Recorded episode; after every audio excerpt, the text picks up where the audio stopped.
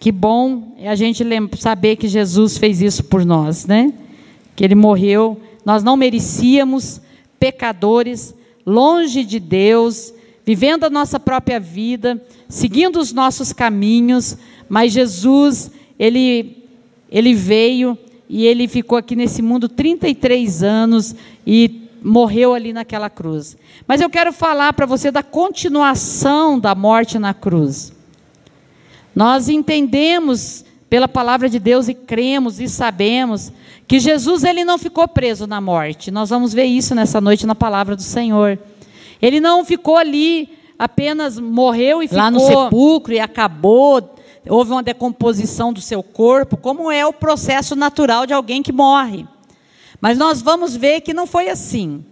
Ao terceiro dia, que é o domingo, não hoje exatamente, nós só lembramos hoje, mas é num, foi no domingo, na sexta-feira, ele é crucificado, ele morre ali na cruz, e ele ficou três dias na, né, na morte, preso na morte, mas ao terceiro dia ele ressuscitou. Amém? Glória a Deus, ele está vivo. A boa notícia é essa: nós nos lembramos da morte dele para a gente lembrar o que ele fez por nós. Mas o que nós entendemos hoje é que Jesus está vivo. E como vivo que ele está, ele está aqui nesse lugar nessa noite. Amém? Você crê nisso? Sabe o que, que ele falou um dia? Onde estiver dois ou mais reunidos em meu nome, ali eu estou no meio deles. No livro de Atos, capítulo 2, versículo 26. Atos 2. Vamos ler a partir do, 20, do 22, tá? Jesus, ele morre, ele ressuscita. Agora ele aparece aos seus discípulos, ele aparece às mulheres depois de vivo. E ele fica aqui nessa terra por um, por um tempo. E agora chega o momento, ele volta para Deus. A Bíblia diz que diante de mais ou menos umas 150 pessoas, de 500 pessoas, aliás, 150 é aqui em Atos, mas diante de umas 500 pessoas reunidas, ele é levado aos céus. Ele sobe para diante de Deus, agora vivo. Né, pelo poder de Deus, pelo poder do Espírito Santo, ele é transladado, ele é elevado aos céus. E muita gente ali vendo isso acontecer. Né? E ele sobe e vai ficar diante de Deus.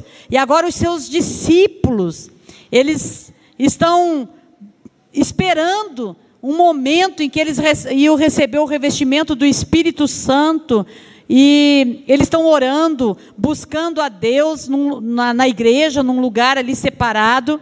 E de repente o Espírito Santo vem sobre eles, enche eles do poder de Deus. E a Bíblia diz que as pessoas da cidade, quando viram eles cheios do Espírito Santo, falando nas línguas daquele povo ali, as grandezas de Deus, acharam que eles estavam embriagados, achavam que eles estavam bêbados. E vieram para ver o que estava acontecendo, e aí o apóstolo Pedro, era um dos discípulos, ele se levanta naquele momento, cheio do Espírito Santo de Deus, cheio de intrepidez, de ousadia, e eu quero que você entenda uma coisa nessa noite: que para nós hoje falar Jesus está vivo, ele ressuscitou é fácil. Todo mundo aqui crê nisso, não crê? A gente acredita nisso. Nós somos um país cristão. Mas naquela época, falar que Jesus estava vivo custava a prisão das pessoas, custava a vida das pessoas, custava a, custava a família das pessoas, custava tudo das pessoas porque aqueles sacerdotes, aquelas pessoas que crucificaram a Jesus, eles espalharam uma notícia naquela época que os discípulos tinham vindo à noite enquanto os guardas estavam dormindo e roubaram o corpo de Jesus. Então era muito difícil naquele tempo para falar que Jesus estava vivo. Porque essa ordem foi, essa, essa notícia se espalhou, e quem duvidasse disso duvidaria de todo aquele império romano. E, e, ir contra o império romano naquela época significava perder a cabeça, perder a vida, morrer. E aí Pedro, ele se levanta cheio da presença de Deus e ele fala algo maravilhoso aqui. Atos 2, 22, olha o que diz a palavra do Senhor. Varões israelitas, atendei a essas palavras. Jesus o Nazareno, varão aprovado por Deus, diante de vós com milagres, prodígios e sinais Quantos aqui sabem que Jesus fez muitos milagres, prodígios, sinais, ressuscitou mortos, paralíticos andou, cego viu, leproso foi restaurado, sabe, né, multiplicou pães duas vezes, muitas coisas maravilhosas aconteceu ah, através de Jesus. E Pedro está falando sobre isso.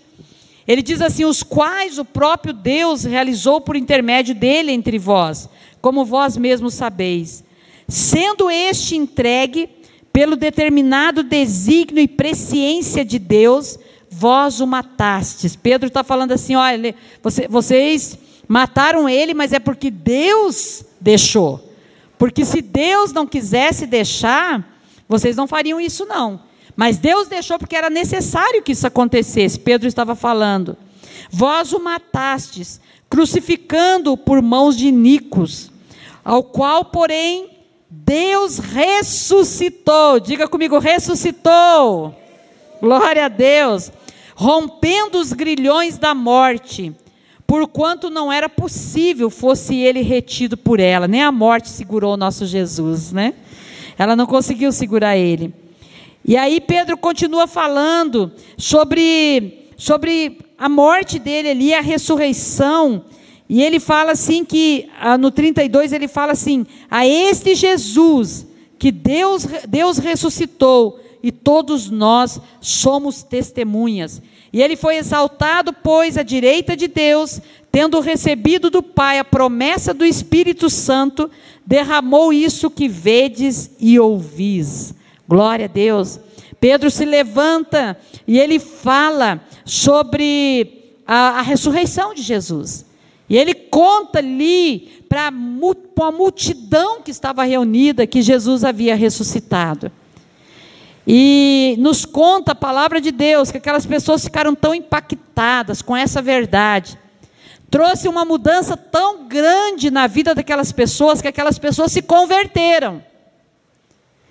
Pastor, o que é isso, se converter? A Bíblia diz que naquele dia ah, se converteram, aceitaram a palavra e foram batizados.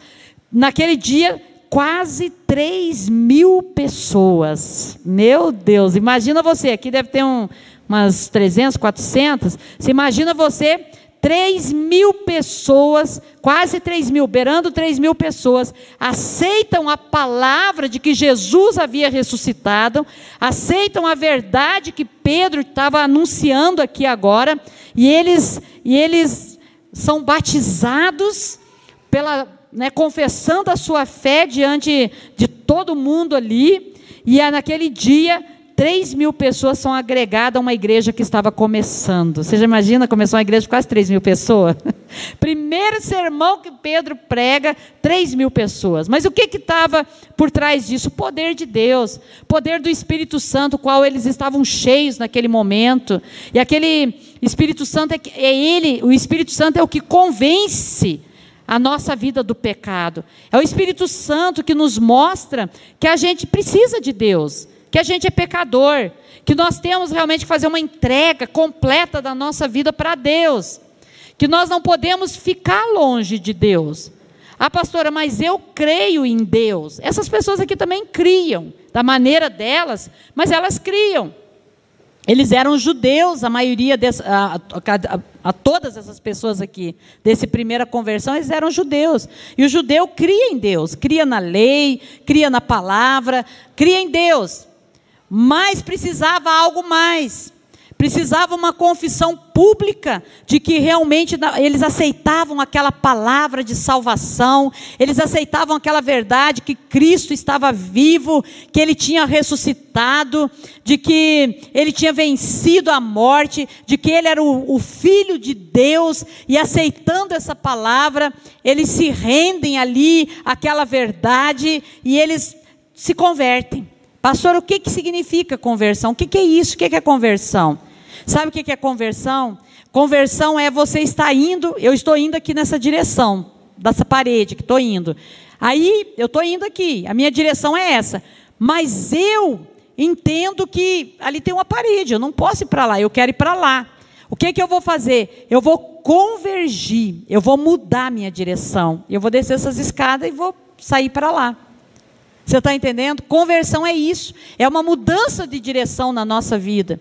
E quando essas pessoas ouviram a verdade de Deus, a palavra de Deus, eles mudam sua, o seu caminho, eles mudam o seu andar, eles mudam a sua forma, até mesmo de pensar, alguns deles aqui. Porque o judeu tinha muita dificuldade de, de aceitar, até hoje eles têm, mas imagina nessa época de aceitar que Jesus era filho de Deus. Porque para eles, para o judeu, eles esperam Jesus como um rei majestoso. Até hoje eles esperam, aqueles que ainda não creram, que Jesus vai vir como um grande rei que vai dominar as nações e vai e realmente ele vai fazer tudo isso, mas ele não esperavam, não entenderam a mensagem dos profetas que ele nasceria numa manjedoura, numa vida simples e ele teria um estilo de vida simples, mas que ele morreria naquela cruz. Eles nunca, jamais conseguiram entender uma coisa dessa. Mas agora eles percebem que tem ali uma verdade. E a palavra de Deus fala assim: que Jesus é a verdade. Jesus mesmo disse: Eu sou o caminho, eu sou a verdade, eu sou a vida. Ninguém vai ao Pai a não ser por mim. Sabe o que Jesus está falando? Eu sou o caminho que leva a Deus, o caminho. Muitas vezes nós achamos que Jesus é um dos caminhos que pode nos levar a Deus, mas não é verdade. Ele é o único caminho que pode levar você, que pode levar a mim a Deus. Amém? Glória a Deus, é, é isso que a palavra de Deus nos fala. E a verdade, Jesus certa vez ele diz: Conhecereis a verdade, e a verdade vos libertará. A partir do momento que aquelas pessoas entenderam a verdade, eles tiveram libertação. A verdade, ela tem esse poder de libertar a nossa vida. Eles foram libertos de crenças que não se adequavam com aquilo que era, que era verdade. Eles foram libertos de maneira, de estilo de vida que não agradava o coração de Deus. Eles foram libertos de coisas que aprisionavam a vida deles longe de Deus. E quando nós entendemos essa mensagem de que Cristo está vivo, de que Jesus venceu a morte, ressuscitou, hoje está sentado à direita de Deus Pai, mas no seu poder imensurável, através do seu Espírito Santo, Ele está aqui, Ele habita no coração de todos aqueles que creem que recebem a Jesus como Senhor e Salvador. E por essa presença, Ele atrai a presença santa de Jesus sobre a nossa vida. Quando nós entendemos isso, não tem como a nossa vida ficar a mesma, não é verdade? A nossa vida muda. A mudança que acontece na nossa vida. Eu quero ver com você, rapidamente, 1 Coríntios, a palavra de Deus. Eu quero te falar um pouquinho sobre esse homem. Ele chama-se Paulo. O apóstolo Paulo, ele era uma pessoa que na época havia uma perseguição violenta. Discípulos de Jesus, a maioria deles foram mortos, alguns à espada, outros crucificados na cruz, como Jesus tinha sido, inclusive o próprio Pedro conta a história que ele foi crucificado, mas no momento que ele estava sendo crucificado, ele falou: Eu não sou digno de morrer igual o meu Senhor, eu quero que me crucifiquem de cabeça para baixo. E ele foi crucificado de cabeça para baixo porque ele não quis ser crucificado igual Jesus foi, porque ele não se sentia digno. Então, o, pró o próprio Pedro, que teve uma conversão na vida dele, porque Pedro foi um discípulo que negou Jesus. E quantos de nós muitas vezes negamos Jesus com atitudes da nossa vida, com coisas que nós fazemos e que negam a presença de Deus? Pedro negou. Mas agora Pedro, debaixo dessa revelação de que Cristo tinha uh, ressuscitado, vendo a ressurreição, ele, ele viu ocularmente, ele viu com os olhos Jesus ressuscitado, ele era discípulo. E vendo essa, isso e, e entendendo, agora ele paga com a própria vida por essa verdade. E deixa eu falar uma coisa para você aqui nessa noite. Havia um homem chamado Saulo, e esse homem era muito cruel. E era um homem que odiava os cristãos. E ele, e ele recebeu como um, uma pessoa de alto escalão do exército romano, ordens para matar os cristãos, para prender e para matar os cristãos. E ele estava fazendo isso. Ele já estava junto quando mataram o primeiro mártir da igreja, chama Estevão, era um diácono, um homem cheio do Espírito Santo, foi o primeiro que morreu pela fé. E Paulo estava ali, ele foi morto apedrejado. E Paulo estava ali, consentindo na morte de Estevão. Mas chegou um dia que Jesus pegou Paulo. E eu vou falar uma coisa para você. Né? Se ainda não aconteceu, vai acontecer com a sua vida. Jesus vai te pegar. Amém? Ele já me pegou. Faz 34 anos Jesus me pegou. E não me largou mais. E eu também não largo mais ele de jeito nenhum, viu? Porque ele é a minha salvação.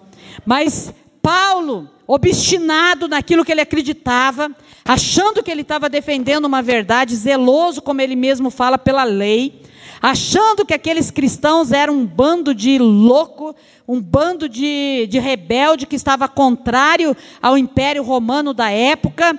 Paulo, ele vai obstinado para caminho de Damasco, estava indo para Damasco com uma ordem, com cartas escritas de autoridades superiores para matar os cristãos, para acabar com os cristãos, para prender os cristãos, para torturar, para fazer o que fosse preciso fazer.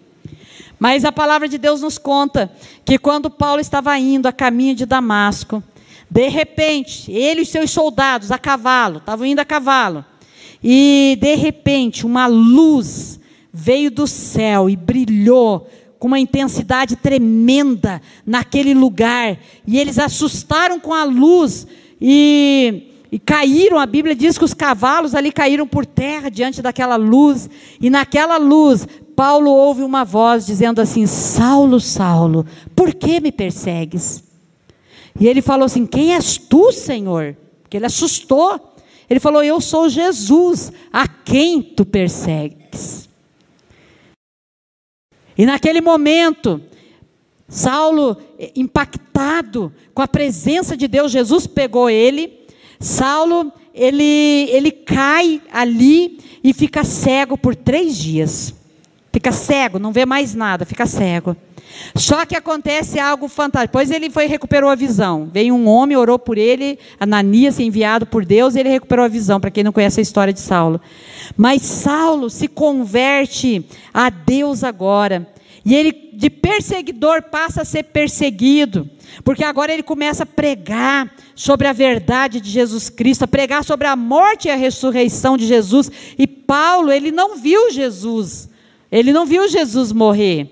Ele só tinha comando agora para matar os, os discípulos. Ele não conhecia Jesus. Mas agora, debaixo de um encontro que ele tem com Jesus, a vida dele muda por completo.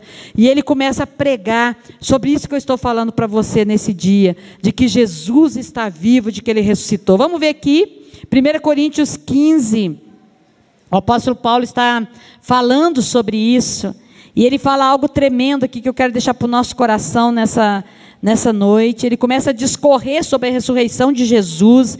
E no versículo 13, vamos ver o 12, ele fala assim: ah, que naquela época havia alguns que afirmavam que não havia ressurreição de mortos. Os mortos não ressuscitavam. Eles não acreditavam nisso. E olha o que, que ele diz no 13: E se não há ressurreição de mortos, então Cristo não ressuscitou. Paulo está discorrendo com eles ali das Escrituras. Aí ele fala no 14: E se Cristo não ressuscitou, é vã nossa pregação e vã a nossa fé. Eu vou falar uma coisa para vocês. Se Cristo não ressuscitou, se nós realmente não cremos que Ele ressuscitou, a nossa pregação dessa noite que é tudo em vão. A nossa fé é em vão. Estar aqui totalmente em vão porque não vai valer de nada para nós. Mas olha o que, que Paulo fala: somos tidos por falsas testemunhas de Deus, porque temos asseverado contra Deus que ele ressuscitou a Cristo, o, ao qual ele não ressuscitou, se é certo que os mortos não ressuscitam. Porque se os mortos não ressuscitam, também Cristo não ressuscitou. Ele está falando sobre a linha que, a, que acontecia na época. E se Cristo não ressuscitou, é vã a vossa fé e ainda permanecei nos vossos pecados. Então não aconteceu nada. E aí ele começa a falar. Mas agora, no 20, ele fala assim: Mas de fato, Cristo ressuscitou dentre os mortos. Amém? Você crê nisso? Eu creio. Sendo ele as primícias dos que dormem. Visto que a morte veio por um homem, também por um homem veio a ressurreição dos mortos. Aí Paulo continua falando mais abaixo aqui, ele fala assim no 25: Porque convém que ele reine até que haja posto todos os inimigos debaixo dos seus pés, e o último inimigo a ser destruído é a morte porque todas as coisas sujeitou debaixo dos seus pés. E quando diz que todas as coisas lhe estão sujeitas, certamente exclui aquele que tudo lhe subordinou. Quando, porém, todas as coisas estiverem sujeitas, então o próprio filho também se sujeitará àquele que todas as coisas lhe sujeitou, para que Deus seja tudo em todos. Ele continua falando sobre a ressurreição de Jesus, sobre a esperança da nossa ressurreição. Deixa eu falar uma coisa para você que talvez você não saiba aqui nessa noite. Jesus ressuscitou, tudo bem, mas o que que isso atribui para a minha vida? O que que isso tem a ver com a minha vida? O que que isso tem a ver com a sua vida? Tem a ver sobre a nossa vida, que a morte não conseguiu segurar o Filho de Deus, não conseguiu reter o Filho de Deus. A morte teve que entregar o Filho de Deus. E a morte teve que entregar todos aqueles que ele comandou que entregasse: Lázaro, a filha de Jairo, outras pessoas que Jesus, o, o filho da viúva de Naim, outras pessoas que Jesus também ressuscitou com o poder da sua palavra. E a morte não, não segura o Filho de Deus. Sabe o que isso significa? Que a morte não tem poder sobre a minha e a sua vida. Pastor, o que, que é isso? Eu não vou morrer? O que, que você está falando? Você está doido? Eu não vou morrer? Né? Deixa eu falar uma coisa para você. Na verdade, nós vamos, se Jesus não voltar antes, nós vamos passar pela morte física, pela morte humana. Só que essa morte para o Filho de Deus, para aquele que aceita Jesus Cristo como Senhor, que acredita na ressurreição, que acredita que Cristo ressuscitou, vai ser apenas uma entrada para ressuscitarmos com um corpo glorioso e diante da presença de Deus, em nome de Jesus. E é isso que a palavra de Deus nos fala aqui. Sabe? Você pode falar, mas eu, mas eu nunca ouvi isso. Pois é, mais adiante a palavra de Deus fala sobre isso para nós. Depois você pode estar lendo aqui que fala sobre. Ele diz assim: afirma vocês, irmãos, que a carne e o sangue não pode herdar o reino de Deus Eis que vos digo um mistério: nem todos dormiremos, alguns vão ser arrebatados se Jesus voltar agora. No momento, no abrir e fechar de olhos, ao ressoar da última trombeta, a trombeta soará, os mortos, aqueles que morreram, ressuscitarão incorruptíveis e seremos transformados. Porque é necessário que esse corpo incorruptível se revista da incorruptibilidade e que o corpo mortal se revista da imortalidade. Então se cumprirá a palavra que está escrita: Tragada foi a morte pela vitória. Onde está a morte, a tua vitória? Onde está, a morte, o teu aguilhão? Sabe o que ele está falando? A morte não tem poder sobre aquele que crê no poder da ressurreição. Se você crê que Cristo ressuscitou, a morte para mim e para você é apenas um, um, uma passagem, uma entrada para uma eternidade que já é nossa em Cristo Jesus. A eternidade já, já foi, nos, foi nos dada, Jesus falou que ele iria para junto do Pai, ele iria preparar-nos um lugar, e um dia ele nos levaria para estar nesse lugar junto com ele. E ele vai nos levar, alguns de nós, através da morte, porque a morte, ela, ela ainda não foi por completo, ela foi vencida por Jesus ali na cruz, mas porque nós ainda somos pecadores, ela tem poder sobre a nossa vida. Mas um dia a morte não terá mais nenhum poder. Sabe que dia que é esse? O dia em que nós passarmos por ela aí ela já não tem mais poder sobre nós. É vida para sempre, é vida eterna em Cristo Jesus, é eternidade na presença desse Deus maravilhoso. É um corpo incorruptível, é um corpo sem dor, é um corpo sem defeito, é um corpo espiritual que nos vai ser dado em Cristo Jesus, para que ali nós habitemos na presença desse Deus eternamente. E essa é a vontade de Deus para todo aquele que recebe a Jesus no seu coração. Cristo está vivo, diga para essa pessoa perto de você, ele ressuscitou. Ele ressuscitou. Diga feliz, porque é verdade. Porque Ele ressuscitou, nós podemos ter esperança. Porque Ele ressuscitou, nós podemos sonhar. Porque nosso Cristo está vivo e nos ajuda e nos abençoa, e é o Deus da nossa vida, é o nosso Salvador, é o nosso Senhor. Pastora, mas eu não tenho essa certeza que Ele é o meu Deus. Olha, me falta um pouco essa certeza. Você está falando isso, mas eu fico meio inseguro. Será que Ele é meu Deus mesmo? Pois é.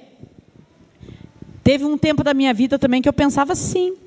Eu me sentia assim, mas será que eu tenho Deus na minha vida, no meu coração? Será que, que, será que, é, que é verdade? Assim, eu creio em Deus, mas será que a minha vida é o que Deus quer que ela seja dessa forma? Será que está faltando alguma coisa? Mas um dia eu entendi que eu precisava entregar minha vida por completa a Jesus.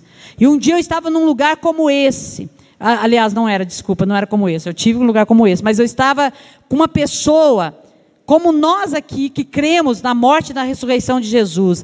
E essa pessoa me falou de Jesus na minha vida e falou que eu deveria entregar meu coração por completo a Cristo, que eu deveria me, me render ao senhorio de Jesus. E eu, naquele dia, junto com essa pessoa, só nós duas, era uma, uma amiga minha, eu entreguei a minha vida para o Senhor Jesus Cristo. Eu disse: Jesus, entra no meu coração. Jesus, toma minha vida, eu me entrego por inteiro, por completo. Me entrego corpo, alma, espírito. Faça da minha vida a tua vontade, o teu querer. A partir de hoje, Jesus, eu, eu, eu quero viver para ti, eu quero ser tua. 34 anos atrás. Bem, bem logo, Jesus me levou para uma igreja evangélica. E desde então, eu nunca mais saí da presença de Deus. E hoje eu estou aqui para dizer para você que é verdade. Porque se não fosse verdade, eu não perderia 34 anos da minha vida numa mentira, eu te garanto que não. Eu não sou uma pessoa tão burra, tão ignorante. As pessoas dizem, diziam antes, agora não dizem mais, que o evangelho é para os ignorantes. Não é verdade. Os evangelhos é para os simples de coração. Mas quem aceita o Evangelho de Jesus Cristo são as pessoas mais inteligentes e sábias que existem na face da terra. Quem não aceita que são os ignorantes? Porque ignoram de uma verdade tão tremenda, de uma verdade tão perfeita, que Cristo, Filho de Deus, morreu numa cruz pelos nossos pecados, mas ao terceiro dia ressuscitou, subiu à presença de Deus, está à direita de Deus Pai, esperando o momento de nos buscar pelo arrebatamento, que ele falou que ele voltaria um dia para buscar, ou então nos buscar pela morte. Nós temos duas maneiras de chegar diante do Senhor, mas de qualquer forma nós estaremos na presença do nosso Deus e é isso que importa. Amém, queridos? Eu quero deixar essa palavra para o seu coração nessa noite.